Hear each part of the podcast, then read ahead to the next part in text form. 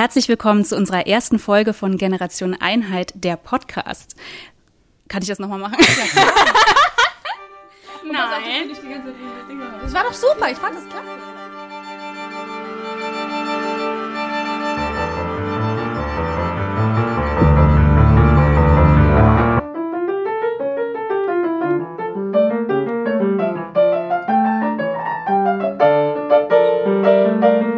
Kunst und Kultur sind ein wichtiger Teil unserer Gesellschaft, klar.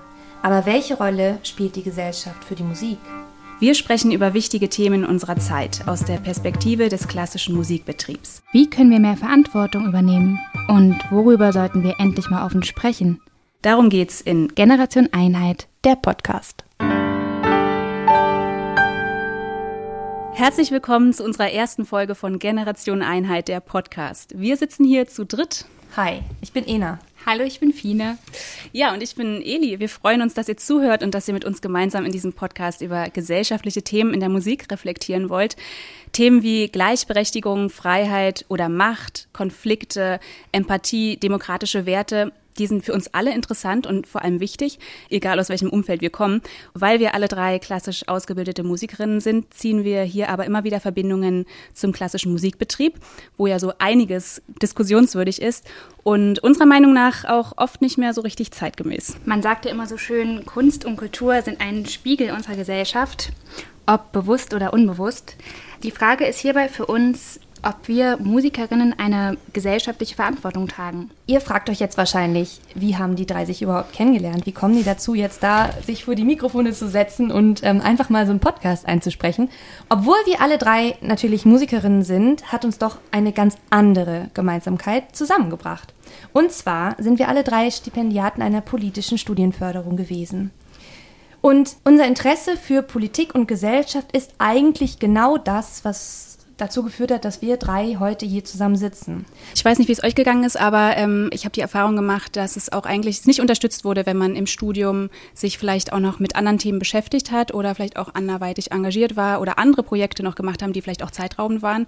Dass eher so das Motto war, okay, je mehr du an deinem Instrument sitzt oder an deiner Stimme arbeitest, desto besser und jede Absolut. Stunde nicht am Instrument ist eine schlechte Stunde. Ich glaube, so was Ähnliches hat mein Professor auch mal gesagt.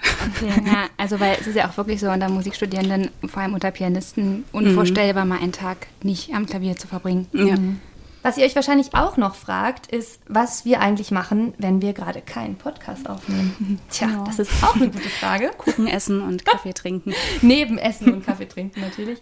Da möchte ich ganz gerne einmal hier den Ball weiterspielen. Äh, Fine? Ich habe Klavier studiert, Bachelor und Master ähm, und hänge jetzt gerade noch einen zweiten Master dran, und zwar in einem Musikpädagogikstudium und wohne momentan in Freiburg wo wir auch gerade den Podcast aufnehmen, genau. in deinem äh, wunderschönen, in deiner wunderschönen Wohnung in Freiburg.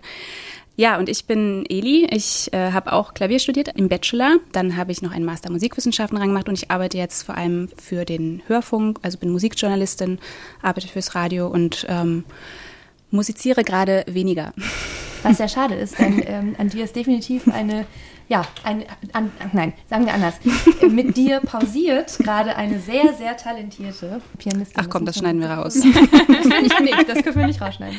Wir haben nämlich alle drei schon zusammen Musik gemacht. Das könnte ich auch mal erzählen. Eigentlich darüber haben wir uns Eigentlich, kennengelernt auch. Ja, über die Kammermusikseminare ähm, unserer Stiftung. Und genau, Nein, da haben wir schon. Nicht. Ich habe dich kennengelernt auf dem Seminar in Prag. Okay, stimmt. Das war das erste Kennenlernen. Und dann haben wir zusammen Kammermusik gemacht. Ich und ich habe mit der Fine zusammen in, in einer äh, norddeutschen Stadt studiert. und zusammen gewohnt. Wir waren Lionsgenossinnen im gleichen Professor, das können wir auch erzählen. Okay, und das ist jetzt in der Welt. ich hatte auch so ein bisschen das Gefühl, als ich dich dann kennengelernt habe auf dem Fine, auf dem Seminar in Prag, dass da war halt eine andere Musikerin und ich habe mich so total drauf gestürzt, weil ich dachte so, boah, voll cool, ja. noch jemand, der. Ja. Ich glaube, das ist mir tatsächlich das erste Mal passiert, dass auf einem Seminar noch jemand war, der Musik studiert hat. Mhm. Ja, das ging mir auch so. Danach nie wieder. Nee, danach nie wieder. Aber das war so der Moment, der, ja, das hat irgendwie war total toll. Ich habe auch erst meinen Ohren nicht wirklich geglaubt. Genau, jetzt zu mir. Und du, ähm, genau. Ähm, ja, Ena, nochmal. Ähm, ich bin studierte Orchestermusikerin, habe anders als meine beiden Mitpodcasterinnen hier und heute ähm, Querflöte studiert und habe im Anschluss an mein Flötenstudium dann noch ein Aufbaustudium im Fach Kulturmanagement aufgenommen. Ja, und arbeite zurzeit freischaffend als Orchestermusikerin, mache sehr viel Kammermusik und auch Kulturmanagement. Was ist eigentlich Generation Einheit? Ja. Bitte. Ihr, ihr Zuhörerinnen, ja. Zuhörer, Zuhörerinnen, ihr denkt euch jetzt wahrscheinlich, hä, es hat doch nichts mit Musik zu tun. ja, das könnte man so denken. Aber wir haben tatsächlich sehr viel gesprochen über unsere aktuelle Situation oder über das, was aktuell passiert in der Welt und sind dann irgendwann mal auf den Trichter gekommen oder uns ist irgendwann mal aufgefallen, dass wir eigentlich ein wahnsinniges Privileg und auch Glück hatten, in einer Welt groß zu werden, in der der Gesellschaft und der, in der uns auch als aufwachsenden Musikerinnen keine Grenzen gesetzt waren. Wir waren frei, frei in unseren Entscheidungen. Wir waren frei, überall hin zu gehen, wo wir wollten, überall zu studieren, wo wir wollten.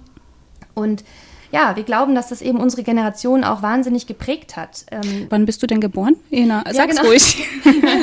also genau, wir sind alle drei eben, kommen aus der Generation oder sind die Generation, die eigentlich um den Mauerfall herum geboren wurde. Also ich bin jetzt 89er Jahrgang. Ich Eli. auch. Ich Du auch. ne? Ich war ein paar Monate alt, als die Mauer fiel. Genau. Und Fine? Ich bin das Podcast-Küken. ich bin ja die Jüngste mit 1993, also ich bin ein Nachwendekind. Ein, ein Einigungskind sozusagen, ein, Ein Einheit- Einheitskind. Ja, genau. Und ähm, wir glauben eben, dass dieses historische Ereignis unsere Generation geprägt hat. Und zwar nicht nur dieses historische Ereignis, so- also der Mauerfall, die Wiedervereinigung Deutschlands, sondern eben auch das, natürlich klar, damit einhergehende Ende des Kalten Krieges, sondern auch natürlich die Entstehung von Europa. Also eine Welt, in der im Prinzip die Hände ausgestreckt werden, in der Gemeinsamkeiten gesucht wurden, in der man versucht hat, ähm, eine Einheit zu bilden.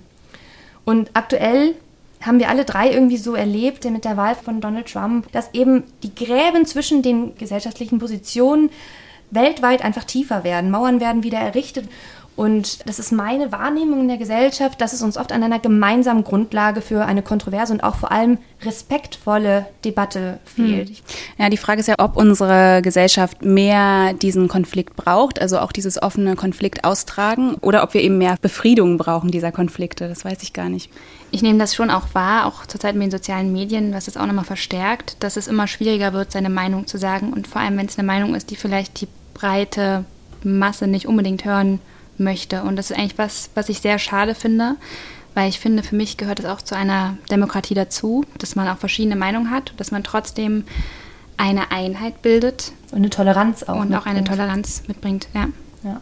Zumal wir, glaube ich, auch in einem Jahrzehnt, also Kinder waren und groß geworden sind in den 90er Jahren, was ziemlich unpolitisch war und wo das Unpolitische auch, auch kulturell total hochgehalten wurde. Und ähm, ich habe den Eindruck, dass unsere Generation Einheit eher unpolitisch aufgewachsen ist, wiederum die jungen Leute, also zumindest die Teenager jetzt, halt wieder total politisch werden und, und ihre Meinung äußern und dafür vor allem auch kämpfen, um, um irgendwie, ich sag mal ganz plakativ, für eine bessere Welt so.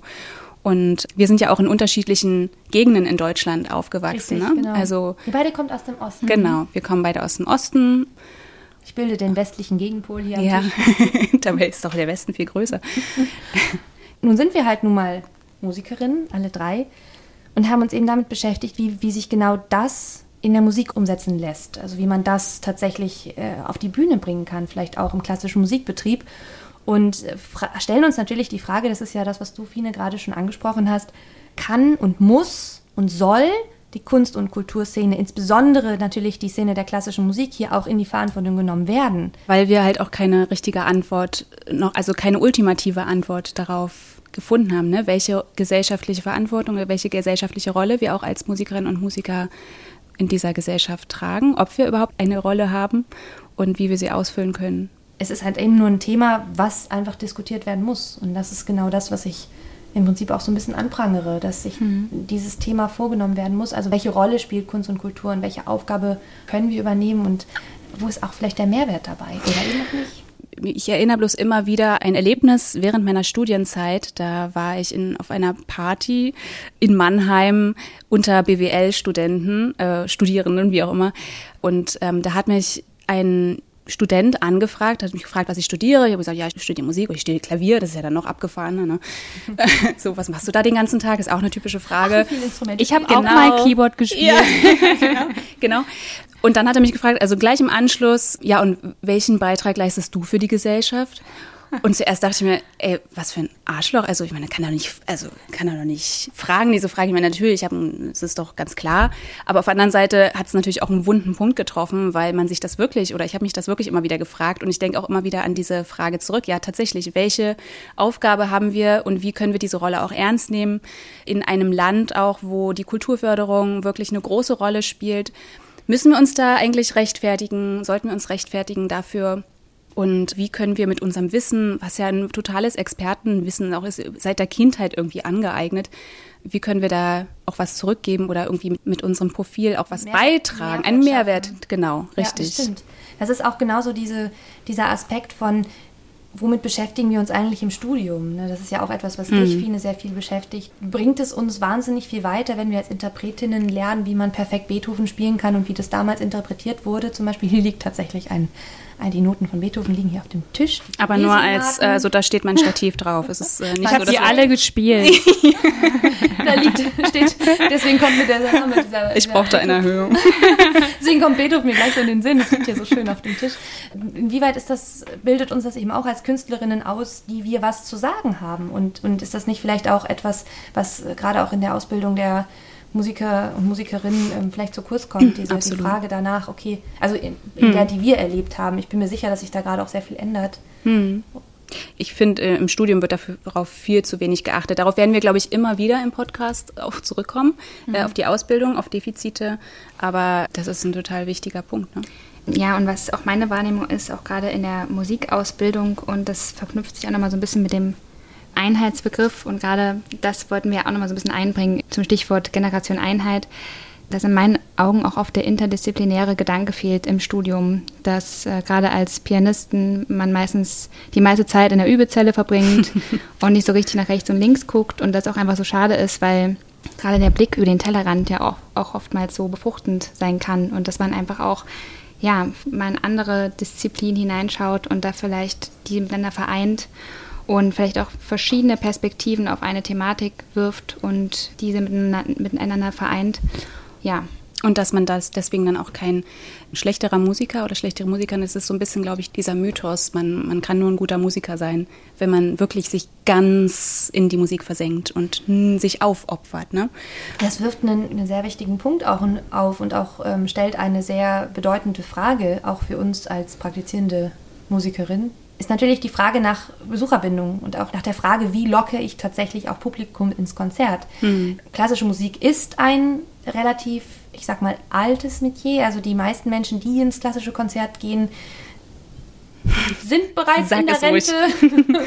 also, wenn man da den, die Autos, ich meine, das wird ja jeder erlebt haben. Es gibt natürlich auch ein paar Jugendliche, die das gerne tun, aber es sind tatsächlich sehr wenige. Das ist einfach so. Und Trotzdem, das Publikum stirbt nicht aus. Das hat man ja vor Jahren vorhergesagt. Es ist noch nicht so und ich glaube auch nicht, dass das passiert. Ich glaube, die Menschen werden früher oder später schon auch ihre Begeisterung dafür entdecken. Was ich ganz viel beobachte in letzter Zeit auch bei den Konzertformaten, die angeboten werden, ist, man verkauft das Konzert nur als das, was es ist. Also ein Orchester stellt sich auf die Bühne und spielt Mozart. Punkt. Vielleicht kommt noch ein toller Solist dazu, der hat dann einen tollen Namen. Das heißt, es wird geworben mit, dem, mit Mozart, okay, toller Komponist, kennt jeder. Es wird geworben mit, okay, toller Solist, kennt jeder. Meinetwegen noch ein toller Dirigent läuft. Aber eigentlich muss viel mehr damit geworben werden und das machen andere Bereiche schon viel mehr.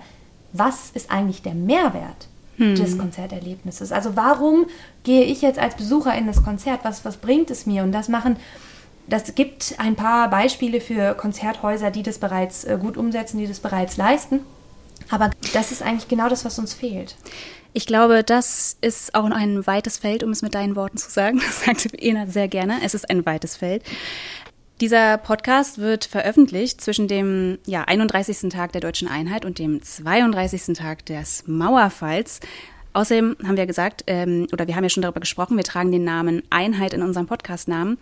Deswegen wollen wir uns in dieser Folge, in unserer ersten Folge, vor allem dem Thema Einheit nochmal widmen. Einheit, das ist ja ein großes, ein sehr ungenaues Wort. Wo entsteht Einheit? Was ist das eigentlich genau? Vor allem in einer so vielfältigen Gesellschaft. Klar, also Einheit entsteht vielleicht zum einen äh, ganz plakativ beim Singen der Nationalhymne, beim Fußball mhm. oder es entsteht ja unterm Weihnachtsbaum, wenn wir Weihnachtslieder singen. Aber wir können auch in die Geschichte zurückschauen, zum Beispiel zu unseren östlichen Nachbarn.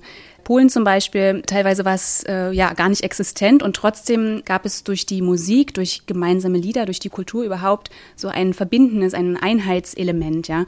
Oder auch die Tschechen, unsere Nachbarn, die lebten immer wieder unter fremder Flagge. Im 20. Jahrhundert ja, wurden sie immer wieder von anderen Mächten bevormundet oder auch besetzt, zum Beispiel unter den Nationalsozialisten und auch unterdrückt.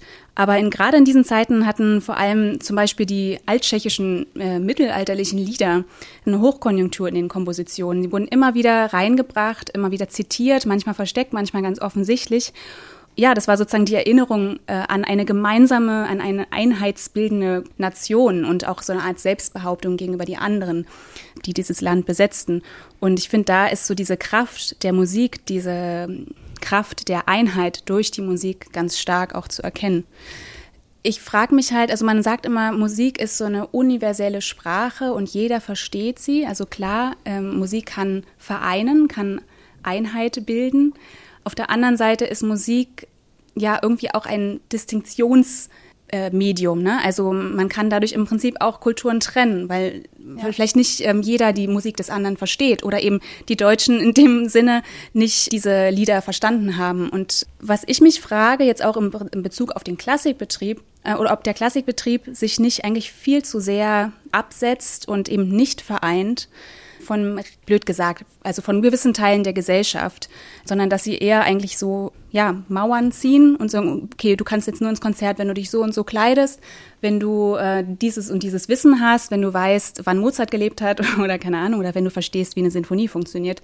Ähm, aber wie kann man es eigentlich schaffen, dass man äh, diese Verbindung herstellt, auch zu, ja, zur Gesellschaft? Du meinst, das ist alles so ein bisschen verstaubt? Ja, das sowieso. aber auch halt nicht vereinigen. Also es fehlt mir oft die Verbindung zur Gesellschaft. Also es ist so ein bisschen dieser klassische Elfenbeinturm, der eben ja Menschen eher trennt voneinander oder eine bestimmte Menschengruppe voneinander trennt, als dass sie Einheit schafft. Also ich glaube, wenn ich da mal direkt einhaken darf, mhm ich glaube, dass man da auch ganz klar irgendwie trennen muss zwischen klassischer Musikbetrieb, wie er zum Beispiel an Opernhäusern, an Theaterbetrieben umgesetzt wird. Das ist natürlich ganz klar, da ist eine Aufführung auf die Bühne, die geben sich auch total viel Mühe, das so umzusetzen, dass man eben auch alle Leute anspricht. Und das gelingt vielen Opernhäusern auch zum Beispiel sehr gut. Also ich, ich, weiß von der komischen Oper in Berlin, dass die sehr viele tolle Projekte haben, die auch ganz gezielt zum Beispiel an, sich an Menschen richten, die einen Migrationshintergrund haben. Mhm. Und das funktioniert auch gut. Das sind dann erstklassige Musikvermittlerinnen, die da Konzepte im Prinzip äh, aus der Wiege heben, die sich damit ganz gezielt auch beschäftigen. Aber man muss auch ganz klar sagen, dass Musiktheater da auch einen großen Vorteil hat. Nämlich, es gibt immer eine Geschichte, die man erzählen kann. Mhm. Also, und ich glaube, durch diese Geschichten ist die Musikvermittlung oder eben das, das, das einheitliche Ansprechen von einer größeren Zielgruppe auch gegeben. Und das fehlt oft im Konzertbetrieb, also im rein klassischen mhm. Konzertbetrieb, wo jetzt wirklich Sinfonien oder, oder ja, Solokonzerte auftreten. Ja, und gerade häufig auch im öffentlich geförderten Konzertbetrieb, muss man auch dazu sagen, dass häufig die freie Szene da schon irgendwie weiterdenkt habe ich den Eindruck. Das ist, das ist definitiv ein Punkt, ja. Da gibt es viele freie Ensembles, die mhm. da sehr, sehr, sehr progressiv sind mhm. und innovativ sind mhm. und sich auch eben mit dem, ja, was ich gerade schon angesprochen habe, mit dem Konzert als Erlebnis beschäftigen, anstelle mit dem, okay, wir bringen jetzt einfach nur irgendeinen Star auf die Bühne und alle klatschen, weil das ein Star ist. Mhm. Und in der Pause gibt es Sekt. Genau. Also ich habe eigentlich schon das Gefühl, dass viele Opernhäuser und Theater auch versuchen, junge Menschen zu integrieren oder auch zu gewinnen. Und dann gibt es ja immer mal Aktionen wie das junge Ticket oder wirklich reduzierte Tickets. Aber ich glaube, es wird dann doch nicht so ganz angenommen. Was denkt ihr, woran liegt das? Also ich habe letztens mal ein Interview geführt. Ich war auf dem Detect Classic Festival. Mhm. Das ist ein Festival in Neubrandenburg von der Jungen Norddeutschen Philharmonie und das äh, verbindet also klassische Musik mit Elektro. Also da die DJs sind neben dem Sinfoniekonzert. Mhm. Und ich habe da auch mit ähm, Besucherinnen und Besuchern gesprochen und eine war ähm, aus der Stadt Neubrandenburg. Ja, und sie meinte, ja, ich wollte einfach mal gucken und die war da mit ihren Kumpels und ja, ist einfach cool. Und dann habe ich sie auch gefragt, würdest du eigentlich in, ins Konzerthaus gehen? Und sie meinte, ja, es würde mich schon interessieren, aber die sind halt alle so schickimicki und äh, das bin ich halt nicht. und auch mit einer anderen habe ich gesprochen, mit einer Barkeeperin, die meinte auch, hey, das würde mich total interessieren, aber irgendwie habe ich das Gefühl, ich gehöre halt nicht dazu. Ja, weil auch viele immer das Gefühl haben, äh, ich habe mich auch mal so ein bisschen unterhalten mit ja, Nicht-Konzertgängern, die sagen, sie trauen sich gar nicht zu atmen ja, genau. im Konzertsaal oder sich zu bewegen und haben das Gefühl, es ist alles so steif und so ein gewisses Klientel da. Ne? Und ich habe auch wiederum das Gefühl, dass zum Beispiel jetzt die Elfi, die jetzt neu errichtet mhm. wurde, dass es da hip war und cool, da mal in so ein Konzert zu gehen und dass es eher so ein bisschen das Spektakel ja, war, was auch dahinter ja auch stand. Die waren ja auch immer ausverkauft. Ja. Oder zu teuer. Oder ja. zu teuer, ja. Also dass es dann eher so ist, äh, ja, das möchte ich mal gemacht haben. Ich sitze auch oft im Konzert und bin nicht angesprochen einfach. Und äh, das ist mein Metier und trotzdem fühle ich mich nicht den, mit der Musik irgendwie verbunden. Wann fühlt ihr euch denn im Konzert verbunden mit der Musik? Was war so das letzte Konzerterlebnis, wo ihr wirklich dachtet, wow, das berührt mich jetzt und gestern. Gestern. Erzähl, was war gestern? Ich war gestern in einem Liedkonzert. Es war eine kleine protestantische Kirche im Dorf und der Liedsänger, ein sehr renommierter, toller äh, Liedsänger, hat gesungen mit einer tollen Liedpianistin also zum einen war es die Nähe natürlich, dann war es die Intimität des Kunstliedes, also das, das ganz Persönliche, das Intime, gar kein Spektakel. Und ähm, da wurde Musik von Schumann gesungen und auch modernere Musik von Wolfgang Riem, also Lieder. Das hat mich berührt, weil zum einen hatte ich ganz oft Kontakt, äh, Blickkontakt mit dem Sänger, weil das einfach so nah war und äh, ich habe mich tatsächlich persönlich angesprochen gefühlt. Und ich habe auch gemerkt, dass der Sänger in dem Moment wirklich alles von sich gibt, auch emotional. Und das habe ich häufig im Konzert auch nicht. Aber das war in dem Moment einfach so authentisch und echt. Ich glaube, das ist aber auch ein Moment, der muss auch für den Künstler so entstehen. Also ich kenne es auch aus meiner Erfahrung, natürlich gibt man sich immer Mühe, im Konzert auch alles zu geben, aber manchmal ist man einfach nicht in der Stimmung mhm. und man muss trotzdem auf die Bühne. Aber es ist natürlich trotzdem, ja, diese, diese Konzerte sind wahnsinnig besonders. Mhm. Mhm. Wann hattest du, äh, hattest du, Fina, so ein Erlebnis oder äh, wann fühlst du dich eins im Publikum oder auch vielleicht eins in Musik machen? Also ich finde das überhaupt nochmal ähm, ein ganz spannendes Thema, weil ich glaube, oftmals wird auch unterschätzt, auch das Publikum unterschätzt, dass es mit zur musikalischen Einheit gehört. Mhm. Auch beim Musikakt. Musikakt, das ist ein Wort. Gibt es das? Weiß ich gar nicht. Ja, also man spricht ja auch ganz oft auch in der Musikpädagogik vom musikalischen Klangkörper und dazu gehört nicht nur der Künstler, sondern auch das Instrument, der Raum, die Zeit, das Publikum und alles zusammen bildet die Einheit. Und ich meine, das kennt ihr wahrscheinlich auch von Konzerten, dass ihr auch, oder das Publikum und auch der Raum haben einfach unmittelbar Einfluss auf euer Spiel. Ne? Deswegen war es zum Beispiel auch sehr schwierig, unter Corona Prüfungen zu spielen, weil das Publikum fehlte und überhaupt, ähm, das Publikum ist ganz, ganz wichtig für den Musizierenden.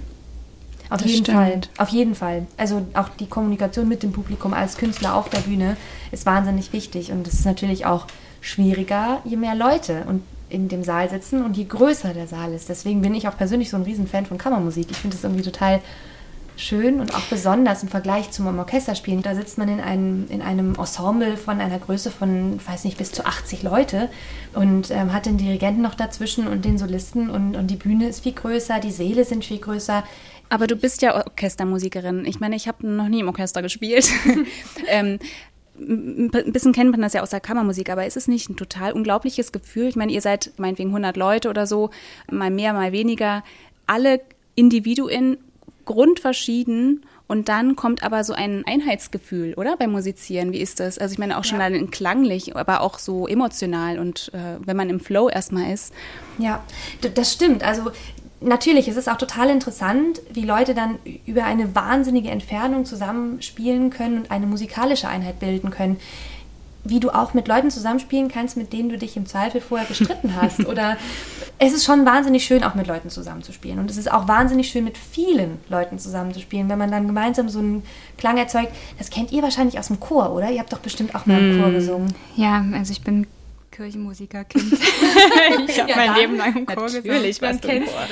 Aber für mich ist das Chorsingen auch ein wahnsinniges soziales Phänomen gerade im Kontext mit dem Einheitsbegriff, weil ich finde, durch das Chorsingen entsteht wirklich eine soziale Einheit und ein ganz starkes Wir-Gefühl. Und ich glaube, das ist auch mit Untergrund, warum viele Menschen im Chor singen.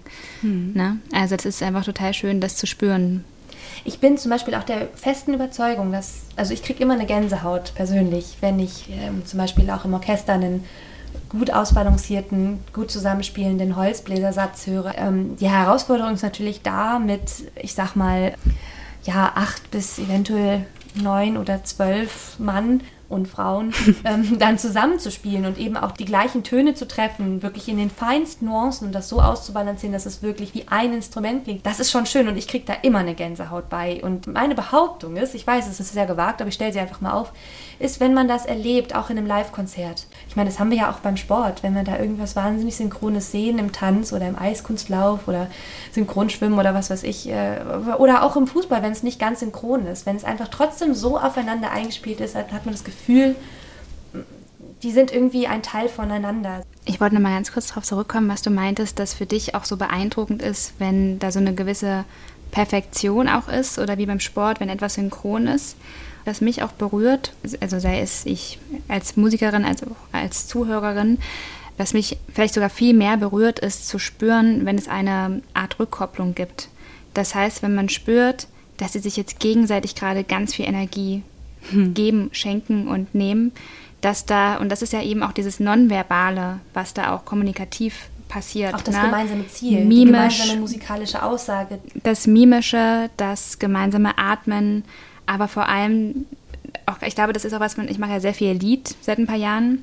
Und dass ich spüre, je mehr ich reingebe, auch in das Instrument und dass ich den Sänger das so, dass ich ihn auch unterstützen kann. Oder je mehr ich merke, je mehr der Sänger gibt und auch mich mit vielleicht mit Blicken so ein bisschen, dass es so eine Interaktion ist, dass man sich so gegenseitig hochschaukeln kann. Ne? Und das sind ja auch so die Momente beim Musizieren, also als Musikerin oder Musiker, wenn man merkt, auf einmal verschmilzt man zu so einer Einheit. Mhm. Also das ist unfassbar, ein unfassbar schönes Gefühl. Das ist irgendwie, das ist wie eine Droge, finde ich. Definitiv. Ne? Also auf einmal spürt man so, man, man hebt so ab. Also es klingt total bescheuert, aber es ist wirklich so. Das ist sicherlich, das gibt es auch in anderen Bereichen natürlich, aber ähm, das, das ist so das, wofür man dann lebt. und das auch macht, die ganze auch Aufregung und das jeden Tag üben. Aber ähm, nee, was ich noch sagen wollte, eben weil auch Emotionen im Spiel sind, wortwörtlich. Ne? Und das macht das Ganze ja auch so, so berührend, ne? dass man auch einfach äh, die Leidenschaft, die emotionale Leidenschaft auch miteinander teilt und ja. Und das ist für mich eben, also genau das, was ihr beide gerade angesprochen habt, ist für, habt, ist für mich eben auch ein ganz, ganz massiver Punkt, weswegen ich hier auch heute sitze und diesen Podcast mit euch aufnehme. Nämlich, mhm. wir als Musiker, wir kennen das eben auch oft, dass man dann doch zusammenspielen kann über alle Hürden hinweg. Es gibt ja auch Momente, in denen man mit Leuten musiziert, deren Meinung man nicht teilt. Und man kann trotzdem eine Einheit bilden, man kann trotzdem gemeinsam musikalisch etwas schaffen. Und das ist auch genau dieser Wunsch, den ich eben auch an die Musikszene, an die klassische Musikszene gerne adressieren würde, dass man irgendwie versucht, die Grundlage zu schaffen, dass diese Einheit, die wir als Musiker zum Teil auf der Bühne kreieren, dass wir das wieder übertragen können auf unsere Gesellschaft, dass wir an, gemeinsam an einem Strang ziehen, dass wir gemeinsam Krisen überwinden wollen, wie die Corona-Krise beispielsweise, wo wir eben auch tolerieren müssen, dass es verschiedene Ansichten gibt und wir müssen trotzdem irgendwie dürfen die Gräben nicht zu groß werden lassen. Das ist meine ganz große Sorge. Stichwort Einheitsgedanke in der Musikausbildung. Das würde ich auch ganz gerne mal mit euch diskutieren. Hattet ihr das Gefühl, auch im Musikstudium, dass es wirklich so ein Einzelkämpfertum war oder dass es schon Gemeinschaften gab? Oh, ich glaube, das ist ganz instrumentenabhängig, oder? Was würdest du sagen, Eli? Ja, also beides. Ne? Ähm, ich finde, man hat schon natürlich Freunde gefunden, Freundinnen, viele, ne?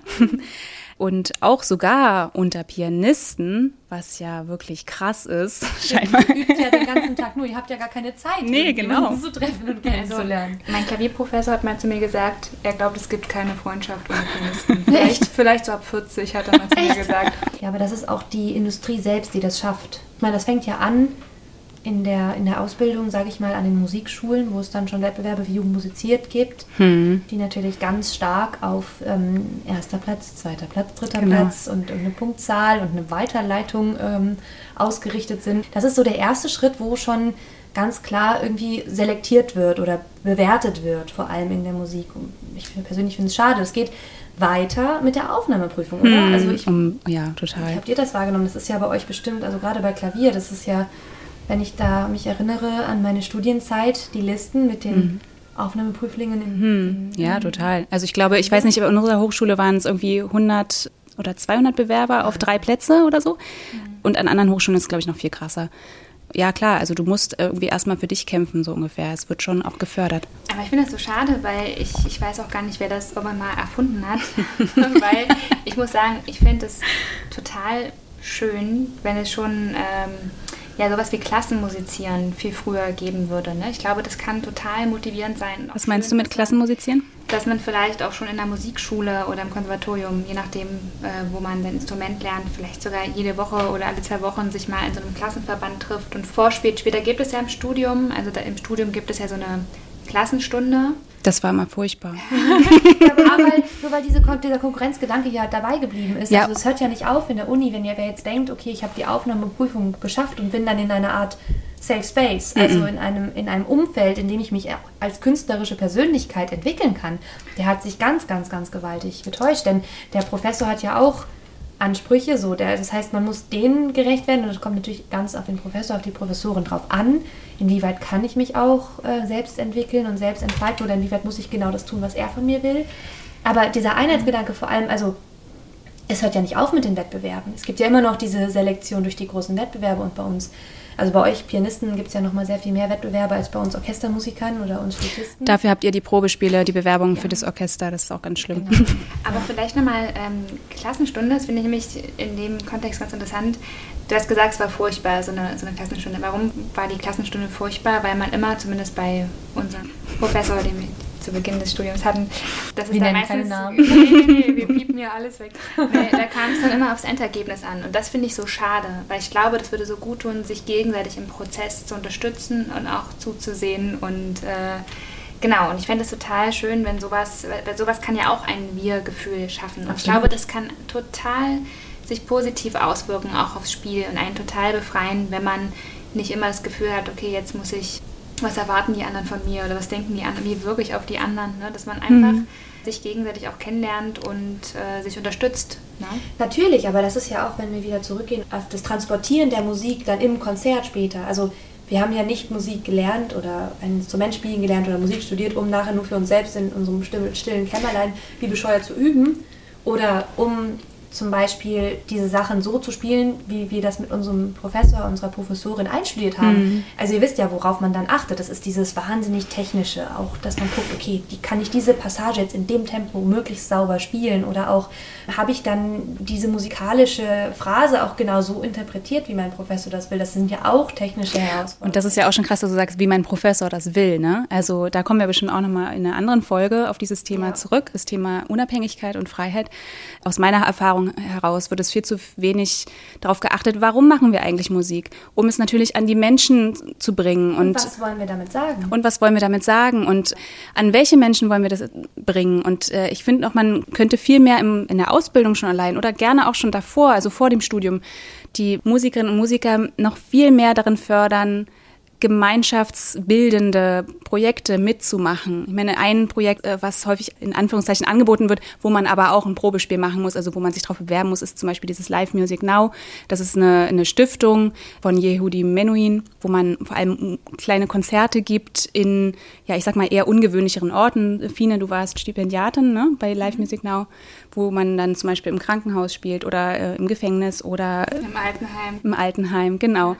Aber das sind ja die Erlebnisse, finde ich, die einen auch total ähm, pushen, auch als Musiker. Aber dass die, die Hürde häufig, so einem Projekt, wenn man es nicht selber sowieso sich engagiert, aber das ist ja dann wieder mit erhobenen Zeigefinger, oh, jetzt machst du was daneben, dabei solltest du eigentlich deine Beethoven-Sonate üben.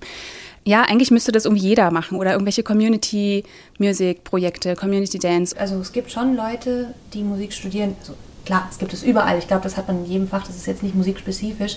Es gibt Leute, die engagieren sich mehr es gibt Leute, die engagieren sich weniger. Das ist immer der Fall. Aber ich glaube eben, dass diese Erfahrung gerade für eine Künstlerpersönlichkeit auch ähm, sehr bereichernd sein kann. Also es das heißt nicht, dass jeder seine Inspiration auch in einer ehrenamtlichen Tätigkeit finden muss. Ja, oder auch das im Spielen. Ähm, im, Im Altenheim muss man ja auch nicht. Aber ich finde, die Gelegenheit sollte jeder haben. Also ich erinnere mich an eine ähm, also ich, ich komme aus dem Pfarrhaus, ja, die Fine kommt aus dem Kirchenmusikerhaus und äh, wie jedes Pfarrerskind war ich auch Mitglied im Posaunenchor. Was hast du gespielt? Trompete, aber ziemlich schlecht. Das wusste ich ja gar nicht. Das war äh, wegebnend für das Elisabeths Klavierstudium. Das hat sie wirklich musikalisch geprägt. Trompeten-Eli. Sprungbrett, das Sprungbrett. Genau, das ah, wollte ich sagen. Sprungbrett.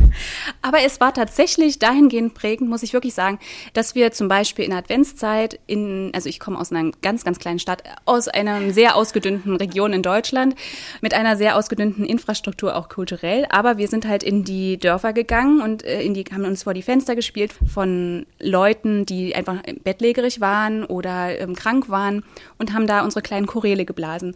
Und das sind die Momente gewesen, wo ich so eine Verbindung gespürt habe und wo ich gemerkt habe, was für eine Wahnsinnskraft die Musik hat. Und es hat mir total viel gegeben. Die Leute haben alle, die, das Dorf hat sich versammelt und die Menschen waren irgendwie so bewegt. Oder ein anderes Konzert, was ich in meiner Region gespielt habe, wo auch Besucherinnen und Besucher waren, die eben eigentlich nicht unbedingt ähm, in die Oper nach Berlin fahren, oder überhaupt äh, nicht unbedingt klassisch geprägt sind, also von der klassischen Musik geprägt sind. Und da kam auch zum Beispiel ein Besucher, der, der ist Bauer gewesen und der ist, äh, hat mich danach irgendwie beglückwünscht und meinte, äh, war wirklich sichtlich gerührt und meinte, das werde ich mein Leben nicht vergessen. Und das sind so die Momente, da habe ich gemerkt, ja krass, warum malträtieren wir uns auch mit dieser Perfektion, irgendwie diese Tonleiter noch perfekter hinzukriegen und äh, perfekt kann man nicht steigern, aber irgendwie so in, dem Sinne. Und äh, warum machen wir nicht einfach mehr solche verbindenden Konzerte und auch Erlebnisse auf, ja. Ich glaube nicht, dass man diesen Perfektionismusdrang oder diesen Anspruch oder, ja, das ist vielleicht das falsche Wort, aber diese Übezeit, diese Trainingszeit, die man im Musikstudium hat, dass man die unbedingt ersetzen muss mit etwas anderem. Ich glaube, dass die auch wichtig ist. Es gehört mhm. schon dazu, dass ich auch übe, meine Tonleiter so perfekt wie möglich zu spielen. Und diesen Anspruch möchte ich persönlich auch niemals an mich verlieren. Es kann auch der Sinn sein, beispielsweise zu sagen, hey, ich will nur, dass die sich einfach gut fühlen, dass ich denen Klar. einfach was Schönes bringe. Und das dann als Werkzeug mitzunehmen, als Teil meiner Ausbildung, den ich mitnehmen muss. Also ich muss meine Tonleiternübung, ich muss als Flötistin meine Tonübungen machen. Das ist mein Werkzeug, um nachher eine Stufe weiter zu gehen und eben auf der Bühne etwas zu transportieren. Da wollte ich jetzt nochmal die Frage, die du, Fine, gerade gestellt hast, ähm, nämlich nach dem, was bewegt uns denn eigentlich als Musikhörer, mal zurückgeben. Was bewegt euch denn als Musizierende auf der Bühne? Also wann habt ihr das Gefühl, eine Einheit zu bilden? Also die schönsten Konzerterfahrungen, also als Musizierender, hatte ich tatsächlich wirklich meistens in sozialen Einrichtungen, wenn ich da gespielt habe. Ich habe auch hier in Freiburg ähm, immer mal in so einem Seniorenheim gespielt, die auch einen tollen Konzertsaal haben. Und ähm, da ist nicht viel Platz zwischen Bühne und Publikum. Also man, man merkt sofort die Reaktion des Publikums und dann quasi das, was man von der Zuhörerschaft auch so zurückbekommt. Aber war das ne, abhängig ne, davon, wie perfekt du gespielt hast? Ich glaube einfach eben, dass es wirklich, wie ich vorhin schon erwähnt habe, dass es wirklich eine Rückkopplung gibt zwischen mhm. Musizierenden und Rezipienten. Es hat für mich etwas damit zu tun, also auch was mit freies Musizieren allgemein damit, wie man sich darauf einlässt, auch emotional und das auch, auch, auch auf diese Wahrnehmung, auf den Raum, auf die Zeit, aufs Publikum. Mhm. Und wenn man schafft, loszulassen und eben mal den Kopf auszuschalten ja. und mal nicht daran zu denken, an den, oh Gott, jetzt muss ich, ich glaube sowieso, alles, was kognitiv ist beim Spielen, hindert einen total daran, frei zu spielen. Und wenn man das schafft, loslässt, das ist das, was das Publikum auch merkt und das ist das, was das Publikum dann auch berührt und das spürt man dann, dann so als Musizierender auf der Bühne und das ist das, wo man sich so gegenseitig, glaube ich, ja, rückkoppelt. Finde ich ganz spannend, was du sagst. Ich habe hier so ein Zitat liegen. Ich habe mir so ein paar Zitate rausgesammelt. Einfach zum Thema Einheit. Ja, also wo du es jetzt so sagst, wirklich.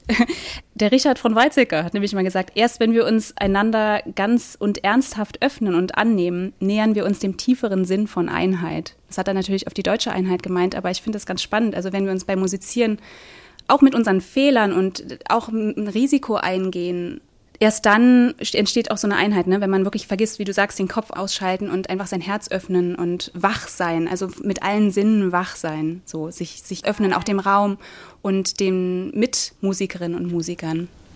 Ja, das ist auch absolut meine Erfahrung. Also ich habe nie irgendwie nach einem Konzert gedacht, Wahnsinn, jetzt habe ich wirklich alles perfekt gespielt und so gut wie keine Fehler gemacht. Ich glaube, irgendwas passiert jedem. Ja. Und was ich manchmal auch so schade finde in Deutschland, ist, dass das Publikum, also es heißt ja noch immer schön leise sein mhm. und sich bloß nicht bewegen, aber für mich als Musizierende sind die schönsten Konzerterlebnisse, wo das Publikum, vielleicht auch weil der Rahmen ein bisschen lockerer ist, auch Hauskonzerte oftmals, dass die unmittelbar so ein Feedback geben. Auch mit den Schriften oh, das war schön. Oder einmal erinnere ich mich, habe ich so, Chopin Mazurka gespielt und da war ein ganz herzergreifender Übergang und da war so ein älterer Herr, der dann in der ersten Reihe dann so gestöhnt hat. Oh! das war total schön. Ja, aber das ist in dem Moment, denkt man, ja, also das Publikum fühlt mit und es ist wirklich, als würde man gemeinsam musizieren. Genau. Der eine hört vielleicht, aber gibt auch einfach ganz viel. Ne? Ja. Es ist ja auch so wie mit Kommunikation allgemein. Auch ähm, man wird so stark beeinflusst, je nachdem, wie einem zugehört wird. Das ist eigentlich ein ganz guter Vergleich. Weil man merkt, die anderen hören aufmerksam zu, dann mhm. äh, oder andersrum, der andere guckt weg oder wie auch immer, dann äh, fällt es einem auch schwer zu erzählen. Das gleiche ist, ist beim Musizieren und im Konzert. Ich glaube, dass einfach für mich zum Musikersein verschiedene Komponenten gehören. Also ich glaube, zum, zum einen ist man als Interpret auch Wissenschaftler. Also ich finde, in der Interpretation geht immer eine Analyse voraus. Und da geht es für mich schon los, dass ich glaube, dass es in der Ausbildung meistens sich nicht genug vom, auch mal vom Instrument wegbewegt. Also ich finde, man sollte auch vielleicht auch mal ein Buch gelesen haben oder vielleicht auch sich wirklich mal musiktheoretisch damit auseinandersetzen. Dann zum Stichwort handwerklich, ich glaube, das sind für mich schon so technische Sachen. Das ist auch, ein, glaube ich, ein Handwerk, ein Instrument äh, zu bedienen. Und alles, was darüber hinauskommt, ist für mich körperlich, sinnlich, was finde ich auch leider manchmal zu sehr ausgeschlossen wird. Ne? Dass man also ähm, auch in sich hineinspürt und vielleicht auch nur übers Ohr oder über Doch, die, über die Sinne an die Musik herangeht. Ja, die Körperwahrnehmung ist natürlich ein großes, ein großes Feld. Leibliches, leibliches Musizieren. Ich würde irgendwie gerne nochmal auf den Begriff Einheit zurückgehen. Wir haben vorhin über die Kammermusik gesprochen und über das Orchester, was ja aus sehr vielen Individuen besteht, auch aus vielen Meinungen. Und ähm, ich finde das ganz spannend, das irgendwie sozusagen als Bild zu nehmen, auch für eine Gesellschaft, die so divers ist und vielfältig und vielstimmig und dann aber trotzdem letztlich der Versuch oder der Weg zu einer Einheit. Ne? Wie kann das funktionieren? Ich meine, im Orchester, wir fangen schon an mit dem Stimmen des Kammertons A. Alle müssen sich erstmal auf einen Ton einigen. Und auf der anderen Seite Einheit, das bedeutet ja auch nicht, dass man irgendwie dass es ein, eine Eintönigkeit ist, ja, oder ein Einheitsbrei oder so. Ich habe mal im Duden nachgeguckt. Ich bin hier gerade die Frau für die Zitate und für die Definition. Beim Duden heißt es zur Einheit, es ist eine in sich geschlossene Ganzheit, Verbundenheit, als ganzes wirkende Geschlossenheit, innere Zusammengehörigkeit. Habe ich tatsächlich noch nie nachgeschlagen, das Wort. Ich finde das wirklich sehr spannend, weil ich mich auch so ein bisschen damit beschäftigt hatte oder überlegt hatte, ähm, auch gerade was mit Bezug auf unsere Nationalhymne. Ne? Mhm. Also Einigkeit äh, und Einheit, inwiefern das zusammenhängt. Und ich eben auch glaube, eine Einheit zu bilden bedeutet nicht, dass man sich immer einig sein muss. Und ich glaube, das trifft auch auf viele Orchester. Klar, zu, definitiv. definitiv. Ja, oder auch Kammermusikensemble. Ja. Ne? Letztlich kommt es auf die Einheit und auf das Wir-Gefühl an. Und wir musizieren jetzt zusammen und. Ähm, und auf das sich einigen auch, ne? Also, genau. das ist ja auch schon in der Musik irgendwie so ein, eingeschrieben, dass die Musik besteht aus Konsonanzen, also etwas, was zusammenklingen heißt das eigentlich übersetzt. Und dann gibt es die Dissonanz, das heißt auseinanderklingen. Und was wäre die Musik? Wir wollen keine Musik nur aus Konsonanzen, ja? Da können wir zum ja. Schlager gehen. Mein, Sorry. Mein äh, Klavierprofessor äh, jetzt im Master, der hat immer gesagt, gute Musik hat viele Konflikte. Genau. Und das äh, finde ich wirklich ganz spannend. Ja, total. Und wir brauchen diese Konsonanzen und Dissonanzen, um, aber daraus kann, das ist ja oft in der Gesellschaft genauso, wir brauchen die unterschiedlichen Stimmen, aber die Frage ist, wie kann man sich einigen auf einen, oder kann man sich überhaupt oder einigen? Muss man sich, überhaupt muss man sich ja, stimmt. Oder kann man es nicht auch einfach zulassen, dass der andere vielleicht eine andere Meinung hat oder eine andere Ansicht vertritt und das ist eben genau das, was ich auch denke, also auch in der Musik, wenn wir jetzt nicht unbedingt von, von vornherein derselben Meinung sind, wie wollen wir diese Stelle interpretieren? Dann gibt es verschiedene Meinungen, die sind vielleicht auch alle begründet, nicht begründet, wie auch immer. Ja, und man muss halt einfach Kompromisse schließen. Das genau. ist ja, so funktioniert Politik und so funktioniert letztlich ja auch ein bisschen Gesellschaft. Oder die Frage, brauchen wir eine Gesellschaft der Kompromisse? Keine Ahnung, wahrscheinlich. Aber das setzt voraus, dass man jede Meinung schätzt. Und das mhm. glaube ich, ich glaube, man kann in Kammermusik und auch in Orchestern Demokratie eigentlich auch ein bisschen lernen. Wobei Orchester sind nicht demokratisch. Es und Fine, du hattest letztens äh, eine Kammermusikerfahrung, wo es eben nicht unbedingt ist. meinst du? wo es eben wirklich nicht auf Kompromiss aus war, sondern wo dir gesagt wurde, wie du spielen sollst und ja. so kann es auch gehen und so oder soll, so sollte es natürlich nicht gehen. Also wir ähm, nennen keine Namen. Nein. Nee, nee, aber also ähm, ja, eigentlich hatte ich meistens sehr viel Glück mit meinen Kammermusikpartnern und äh, Partnerinnen Und also ich liebe es, Kammermusik zu machen. Aber ich habe mich jetzt auch mal so ein bisschen umgehört, äh, so Stichwort Kammermusik, und finde es immer wieder interessant, wie viele Musiker sagen, dass sie da auch wirklich furchtbare Erfahrungen mit hatten. Weil ähm, ich es auch oftmals erlebt habe, dass in Kammermusik-Ensembles manche Musiker eine sehr dominante Meinung haben, sich auch sehr dominant verhalten. Und das finde ich einfach immer schwierig, weil ich einfach der Meinung bin, ich finde es toll, wenn es verschiedene Meinungen gibt. Und ich finde, man kann auch darüber sprechen, aber womit ich immer so ein bisschen ein Problem habe, ist, wenn jemand das versucht, rechthaberisch durchzusetzen. Wie der Dirigent? Und, ja, klar, im Orchester wollte ich gerade sagen, das hm. gibt es ja auch oft. Ja. Aber das ist ja auch wieder so ein Mikrokosmos der Gesellschaft. Ich meine, es gibt immer Leute, die irgendwie den Ton angeben wollen oder Ton angeben und welche, die ähm, vielleicht noch empathischer sind oder sich da versuchen einzufühlen oder so. Und im Orchester ist es halt eigentlich normalerweise so, dass der Dirigent sagt, wo es lang geht, ne? Ja, mehr oder weniger schon. Klar, der Dirigent überlegt eine große und ganze Struktur für das Stück, was dann aufgeführt werden soll. Es wäre auch einfach zu viel, dann immer 80 Leute nach ihrer Meinung zu fragen. Und bis da ein Kompromiss bei rumkäme, würde das, glaube ich, alles viel zu lange dauern. Deswegen macht das schon Sinn. Und der Dirigent hilft ja auch dann dem Orchester in der Situation selbst, also in der Aufführung selbst, ähm, durch das Stück zu kommen. Auf der anderen Seite finde ich, es ist auch eine Auszeichnung für einen guten Dirigenten, wenn er auch ein bisschen mit dem spielt oder das annimmt und aufnimmt, was ihm angeboten wird von Seiten des Orchesters. Weil es funktioniert ja nicht, dass der Dirigent am Anfang alle Noten mit nach Hause nimmt. Habe ich tatsächlich schon mal erlebt. Ja, wirklich? Ich keine Namen. Und wirklich mit einem Bleistift minutiös an jeder Stelle einträgt, wie was wann gespielt Nein. werden soll. Doch. Oha. Und dann werden diese Noten ausgeteilt. Also das ist eigentlich nicht Regelfall. Normal hast du deine Noten als Orchestermusiker, als Orchestermusikerin und übst das zu Hause und überlegst dir was, wie du es gerne präsentieren möchtest und dann bietest du es erstmal an. Und das ist dann im Prinzip die Grundlage, auf der der Dirigent damit arbeitet. Und da hm. gibt es natürlich Dirigenten oder es ist auch für den Dirigenten eine Entscheidung. Ist das jetzt so fernab von meiner Version, von meiner Idee dieses Stückes, dass ich das adressieren muss, dass ich das sagen muss, hey, ich hätte das gern anders? Oder nehme ich das erstmal und arbeite damit und wie weit kann ich auch mit den Leuten arbeiten. Und da merkt man auch wirklich die Unterschiede zwischen guten und schlechten Dirigenten. Das mhm. ist wie bei den Trainern im Sport. Ja. Ja. Also wobei es ja in der Musik zu Dingen kommt, die wären im Sport, was man eigentlich durchaus vergleichen kann, äh, wären im Sport nie möglich. Aber ich glaube, bei Dirigenten ist es auch ganz oft so, dass, ähm, also Stichwort Kompetenz geht nur mit Ernsthaftigkeit, ne, dass sie das Gefühl haben, jetzt muss ich hier ganz äh, dominant sein und auch autoritär sein und dann nimmt man mich erst ernst. Und was ich eigentlich sehr schade finde, weil ähnlich, was du schon angedeutet hast, was ich auch eben auch, auch für die Kammermusik so wichtig finde und allgemein beim gemeinsamen Musizieren, Grundvoraussetzung ist die gegenseitige Wertschätzung und auch sich annehmen und auch so ein bisschen... Sich tolerieren können. ja, ja. Das stimmt und was ich gerade auch noch ansprechen wollte hinsichtlich der Einheit, die natürlich auch beim Musizieren in größeren Ensembles entsteht oder auch in kleineren, ist die Mehrstimmigkeit. Also ohne viele verschiedene Stimmen, viele verschiedene Klangfarben, viele verschiedene Leute, die ein Teil dessen sind, wird ja das Musikerlebnis nie zu dem, was es dann im Endeffekt ist. Nämlich viele Menschen, die gleichzeitig im selben Raum sitzen und zum selben Zeitpunkt Musik machen und einen Klang erzeugen.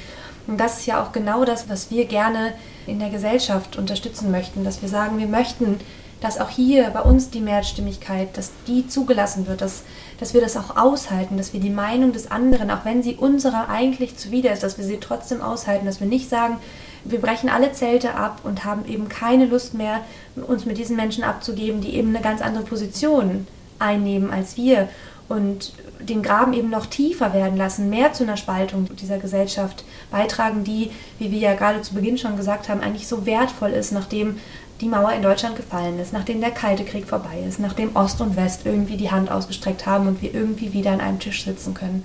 Ich glaube, wir haben jetzt auch hier nicht das Patentrezept, oder? Wie mm -mm. ihr das wirklich genau macht. Wir wollten einfach nur drüber sprechen und sagen, dass uns das am Herzen liegt. Ja, wann habt ihr beim Musizieren oder vielleicht nochmal eine Frage an dich, wann hattest du mal so eine richtige Einheitserfahrung, vielleicht auch im Orchester? Oder hattest du die? Doch, das habe ich schon sehr oft gehabt. Und ich muss auch sagen, das ist genau dasselbe, wie wenn ich zuhöre. Das habe ich ja gerade schon gesagt. Ich kriege dann echt immer eine Gänsehaut. Und, und diese, diese Gänsehautmomente hatte ich eigentlich immer dann, wenn ich das Gefühl hatte, dass nicht nur meine Ohren weit offen waren, sondern auch die der, meiner Mitmusiker, meiner Mitmusikerinnen. Oder was ich auch mhm. toll finde, ist, wenn man sich dann schon irgendwie so gut versteht und so irgendwie gemeinsam empfindet, dass man sich nicht mehr angucken muss hm. und trotzdem zum gleichen Zeitpunkt den, der Ton wechselt. Also wisst ihr, was ich meine? Es ist ja immer so Synchronität und klar, es ist einfach, man guckt sich an, der eine nickt, okay, jetzt wechseln wir gemeinsam auf den nächsten so Ton. mäßig. Mhm. Genau, genau. oh, ich erinnere mich auch immer noch, da haben sie auch immer gesagt, ja, ihr müsst euch mehr angucken, wisst ihr noch? In nee, genau, eben nicht. Ja. ja, ist ja eigentlich das ist schön, dass man sich wahrnimmt. Ja, ja. du musst es gar nicht. Den ja. spürt. Eben. Ja. Ein Beispiel finde ich, was ganz stark ist, auch aus der Geschichte, vielleicht nochmal noch mal zurückzukommen, heute vor 32 Jahren, also als die Mauer fiel, im Dezember 1989. Das kann man auch ganz toll auf YouTube nachsehen und nachhören. Ja! auch, ja. Aber ja, doch, wegen wem ist die Mauer gefallen? Ne? Ja, richtig. So, das, so. das ist der Running Gag, genau. Nee, ähm, da hat Leonard Bernstein, ein, ja, der so, Dirigent, der, ne, genau, Bernstein und Hasselhoff, die hätten auf der Bühne vielleicht auch ganz gut funktioniert zusammen.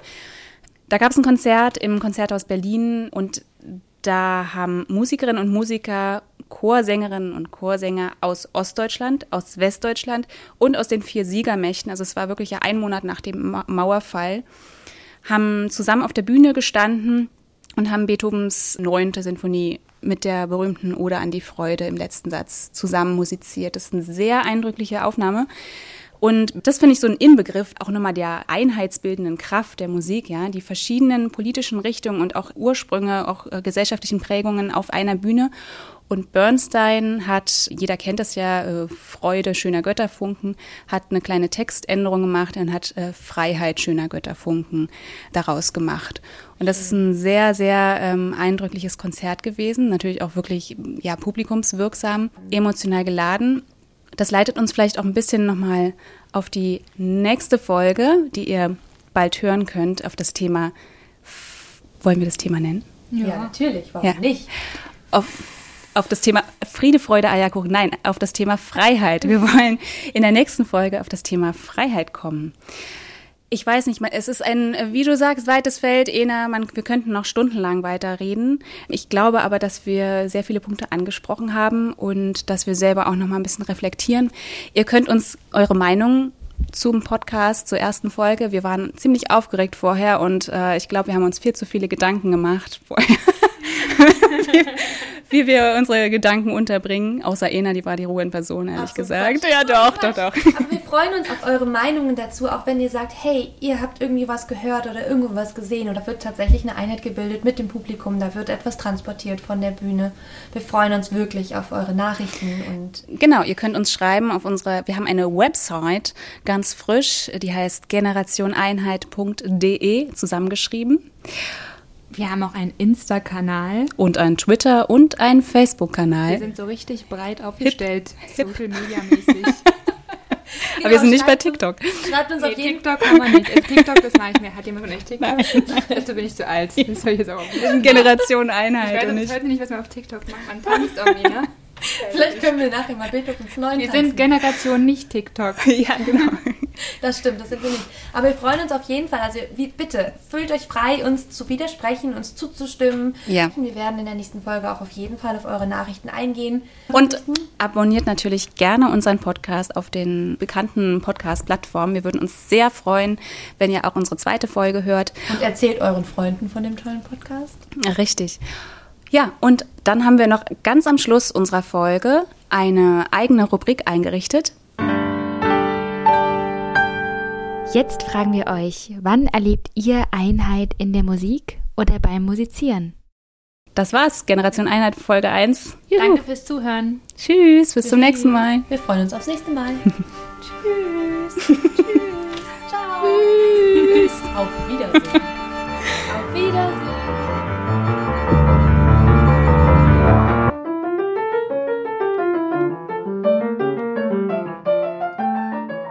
Doch noch nicht Tschüss. Wir haben noch eine kleine Überraschung für euch oder ein kleines Add-on. Wir haben eine extra Spotify-List noch für euch erstellt. Wir werden zu jeder Folge eine eigene Playlist erstellen und dieses Mal natürlich zum Thema Einheit. Wir freuen uns aufs nächste Mal.